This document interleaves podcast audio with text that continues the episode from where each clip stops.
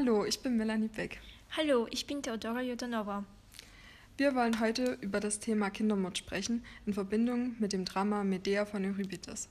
Okay, wir fangen mit der Vorgeschichte an. Um die Handlung des Dramas Medea besser verstehen zu können, müssen wir wahrscheinlich ganz kurz auf die Vorgeschichte eingehen. Eine Sache ist hierbei klar. Bevor wir Medea und Jason aus Ehepaar in Korinth kennenlernen, haben die beiden viel zusammengelebt. Und es ist sehr viel geschehen, was eine wichtige Rolle bei der Frage letztendlich spielt, wer gewinnt am Ende, beziehungsweise hatte Medea das Recht und das richtige Motiv gehabt, ihre Kinder umzubringen? Euripides greift auf den Mythos von Medea zurück und erzählt uns die Geschichte von Medea, die Tochter von Aedes. Ihr Vater ist der König von Kolchi und ihr Großvater war Helios, der Sonnengott, der ihr einen Drachenwagen geschenkt hat, mit dem Medea am Ende des Stückes nach Athen flieht. Das Königreich Kolchi wird sehr oft als barbarisches Land bezeichnet. Das heißt, das Leben, die Traditionen und die Lebensbedingungen dort unterscheiden sich definitiv von denen in Griechenland. Und man kann sagen, dass Korinth wo sich das Drama abspielte, und Kolchi zwei komplette Gegensätze sind, die Euripides benutzt hat, um die Figur von Medea besser darstellen zu können. Okay, ich will nicht so lange über die Vorgeschichte des Dramas reden, denn meiner Meinung nach gibt es andere Sachen, die viel interessanter sind. Also ich werde mich ein bisschen beeilen. Kurz und knapp. In Kolchi befand sich das goldene Vlies. Das goldene Vlies ist das Fell eines goldenen Widers, Chrysomeles, ähm, und gilt aus Heiligtum und würde von einem Drachen bewacht. Long story short, Jason will das goldene Vlies haben, denn nur so kann er den Thron seines Vaters zurückgewinnen. Er reist mit seinem Schiff, das den Namen Argo trägt, ähm, weshalb die Gruppe aus Argonauten bezeichnet würde, nach Koichi. Er trifft Aetes, der Vater von Medea in Koichi, und verlangt das goldene Vlies. Aedes will es ihm natürlich nicht einfach so geben und Jason muss ein paar Prüfungen bestehen, um es zu gewinnen. Und hier kommt Medea ins Spiel. Sie ist total in Jason verliebt und versucht ihm immer wieder mit ihrer Magie zu helfen, damit er endlich alle Voraussetzungen erfüllt und das goldene Vlies gewinnt. Doch Aedes weigert sich und beschließt, ihm das goldene Vlies nicht zu geben. Medea spielt wieder eine wichtige Rolle, denn sie und Jason stehlen das Vlies und fliehen aus Kolchi. Danach passiert viel. Medea tötet ihren eigenen Bruder, um die Soldaten, die dem Schiff folgen, aufzuhalten, um mehr Zeit zu gewinnen. Und die Sehnsucht nach Blut hört hier nicht auf, denn man hat gesagt, einmal Mörder, immer ein Mörder. Medea tötet Pelias, ähm, der Onkel von Jason, der ihm den Thron gestohlen hat, und die beiden müssen erneut fliehen. Diesmal geht es nach Korinth, wo der König Kreon herrscht, der glücklicherweise für Jason eine Tochter hat, die er zu Beginn des Dramas heiraten will. Also verlässt er Medea und seine Kinder. Und Sie können sich sicher vorstellen, dass Medea nicht sehr glücklich ist. Denn sie hat aus Liebe zu Jason so viel getan. Sie hat ihren Vater und ihre Heimat verraten und verloren. Sie hat Menschen getötet und ist nun von der Liebe ihres Lebens verlassen worden. Ihr werdet euch bestimmt fragen, warum Medea ihre Kinder umgebracht hat. Könnte sie nicht einfach das Land verlassen und nach Athen fliehen? Der König von Athen namens Aegeus versprach ihr dort Asyl und Hilfe. Warum hat sie denn ihre Söhne getötet? Es gibt zwei Hauptmotive, mit denen Medea den Kindermord rechtfertigen will. Ihre Eifersucht auf einer Seite und Jasons Glück auf der anderen. Medea ist sehr emotional und eifersüchtig, wenn wir ihr zu Beginn des Dramas begegnen. Sie kann ihre Gefühle nicht sehr gut verbergen und wir spüren den Hass, den Schmerz und die Eifersucht, die von ihrem Körper und ihrer Seele ausgehen. Sie will nicht, dass Jason glücklich ist und eine andere Frau heiratet. Sie will nicht, dass er sie verlässt, denn sie hat so viel für ihn getan. Sie hat zum Beispiel ihren Bruder umgebracht und ihre Heimat verraten und verlassen, und sie fühlt sich verletzt und verraten von dem Mann, den sie so sehr liebt. Und Medea ist eine sehr schlaue Frau, die schon sehr viel erlebt hat. Sie weiß, dass Jason nur zutiefst verletzen wird, wenn sie die Menschen tötet, die ihm am wichtigsten sind. Das bedeutet die Tochter von König Kreon oder auch die neue Braut von Jason und seine Kinder, die Söhne, die Medea und Jason zusammen haben. Sie selber sagte, ich traf dich doch mitten ins Herz, Zeile 8 in dem Buch Medea von Euripides von Einfach Deutsch, und beantwortet die Frage von Jason, und doch erschlugst du sie, Zeile 18, mit Ja, um dir weh zu tun. Zeile 19. Okay, hier, wir haben es. Das ist der eigentliche Grund, warum Medea ihre Söhne umgebracht hat, um Jason weh zu tun. Und meiner Meinung nach hat das ziemlich gut funktioniert. Aber für mich wäre die Frage, wie sie die Kinder getötet hat, auch sehr interessant.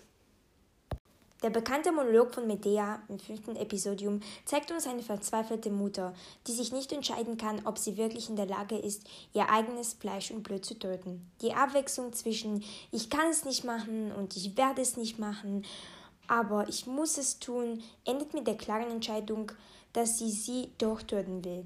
Und nun, wie wird das passieren?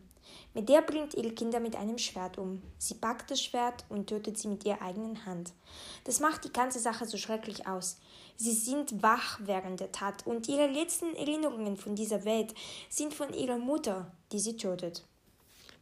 Medea könnte sie vergiften. Sie könnte ihnen Schlafmittel geben und sie dann, während sie schlafen, töten. Aber nein, dieser Gedanke ist ihr wahrscheinlich nicht eingefallen. Welche Folgen hat der Kindermord für Medea und Jason? Medea scheint keine Emotionen zu zeigen. Sie klingt unserer Meinung nach definitiv nicht wie eine Mutter, die vor ein paar Stunden ihre Kinder umgebracht hat. Sie streitet sich mit Jason darüber, wer für den Tod der Kinder verantwortlich ist und gibt ihm die Schuld für die Tat. Das könnte natürlich damit zusammenhängen, dass Medea, bevor sie ihre Söhne umgebracht hat, sagte, sei nicht feig und vergiss, dass sie deine Kinder, dein Liebstes sind und du sie gebaust. Vergiss für diesen kurzen Tag die Kinder und beweine sie später. Zeige 24 bis 26. Sie will bestimmt vor Jason keine Emotion zeigen, aber sie wird die Kinder später bei der Beerdigung beweinen. Der Kindermord wird mit ihr bestimmt für den Rest ihres Lebens verfolgen, denn keine Mutter, die ihre Kinder liebt, kann sowas vergessen, vor allem wenn die Mutter diejenige war, die die schreckliche Tat begangen hat. Jason ist verzweifelt nach dem Tod seiner Kinder. Er will es zunächst nicht glauben, denn er ist speziell für seine Kinder zu Medea gegangen. Er wollte sie abholen und für sie sorgen. Jason bezeichnet sich selbst als kinderlos und sagt, dass Medea ihn vernichtet hat. Für die Männer in der damaligen Zeit haben die Kinder eine sehr wichtige Rolle gespielt, denn nur die Kinder bzw. die Söhne einer Familie erbten von den Eltern einen Nachnamen, einen Titel, Geld, ein Haus und eigentlich alles andere. Die Tatsache, dass zwei Kinder gestorben sind, ist an sich schrecklich, aber meiner Meinung nach war die Tatsache, dass beide Kinder Söhne waren, eine Katastrophe für Jason, denn nun hat er keine Kinder mehr, die seinen Titel erben werden. Ich habe mich mit einer Rezension eines Buches von Adriano Prosperi beschäftigt, und zwar Was treibt Mütter zum Kindsmord von Hendrik Werner. In diesem Text geht es darum, warum Mütter ihre Kinder töten. Meist ist es so, dass viele denken, dass diese Frauen Monster sind. Doch es gibt Gründe, warum sie so eine schreckliche Tat begangen haben. Damit ist diese Straftat zwar nicht zu entschuldigen, aber es macht es verständlicher. Viele Frauen, die ihren Nachwuchs töten, sind meist alleinstehend, arm und total verzweifelt. Sie wissen nicht, was sie machen sollen, und somit kommt es dazu. Weiterhin ist ein Grund, dass sie psychische Probleme haben, die vielleicht aus der Kindheit stammen oder dass sie einfach keine Bindung zum Kind aufbauen konnten. In Deutschland gab es 2005 20 Todesopfer, Kinder bzw. Babys, denen das Leben geraubt wurde. Ein Beispiel ist zum Beispiel von 2003. Eine Frau war heimlich schwanger. Sie tat alles dafür, dass sie nicht aufflog. Als das Kind zur Welt kam, erstickte sie es sofort. Diese schreckliche Tat brachte sie nur übers Herz, weil ihr arbeitsloser Mann in Finanznöte kam und kein drittes Kind haben wollte. Noch ein weiteres Beispiel wäre von 2004 in Erfurt. Der frisch geborene Säugling lebte eine halbe Stunde und wurde dann ebenfalls erstickt. Diese Frau war komplett überfordert und konnte das Kind nicht behalten. Auch 2005 wurde ein Leichnam eines Babys in den Mülleimer eines Kölner Kaffees gestopft. Hierbei weiß man nicht, wer es war und warum sie es getan hat. Ein letztes Beispiel ist Sabine H. Sie tötete neun ihrer Kinder nach der Entbindung. Danach vergrub sie sie in einem Blumenkübel. Man fand dann später die Skelette der Kinder. Hierbei weiß man auch nicht, warum sie dies tat. Dies schockiert einen schon extrem. Nun kommen wir zu der Frage, ob das Thema aktuell ist. Sein Kind umzubringen ist auch heute noch ein sehr aktuelles Thema und trotz vielen Hilfen und Unterstützungen vom Staat sehen viele Frauen ihre einzige Lösung, ihre Probleme, ihr Kind zu töten. Viele Frauen oder auch junge Mütter sind immer häufiger alleinstehend und können so vielleicht nicht für das Kind sorgen oder haben einfach so viele Probleme und psychische Belastung, dass sie einfach keinen Ausweg finden. Kommen wir nun dazu, was ich zu den vorgenannten Stellen finde bzw. wie ich sie beurteile. Ich finde, dass das erste Beispiel von 2003, bei der die Mutter ihr Neugeborenes erstickte, sehr extrem ist. Auf der einen Seite finde ich es unverzeihlich, dass eine Mutter die Schwangerschaft verheimlicht und ihr Kind danach umgebracht hat. Aber man kennt den Hintergrund nicht, wie ihr Mann zu ihr war und ob er sie dazu genötigt hat. Diese entschuldigt die Tat nicht, aber man versteht es halt ein bisschen.